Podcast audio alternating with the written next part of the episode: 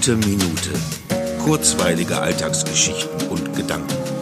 Mein Name ist Matthias Hecht und jetzt geht's auch schon los. Es gibt so unfassbar viele Adjektive in der deutschen Sprache, die eine positive Bedeutung haben.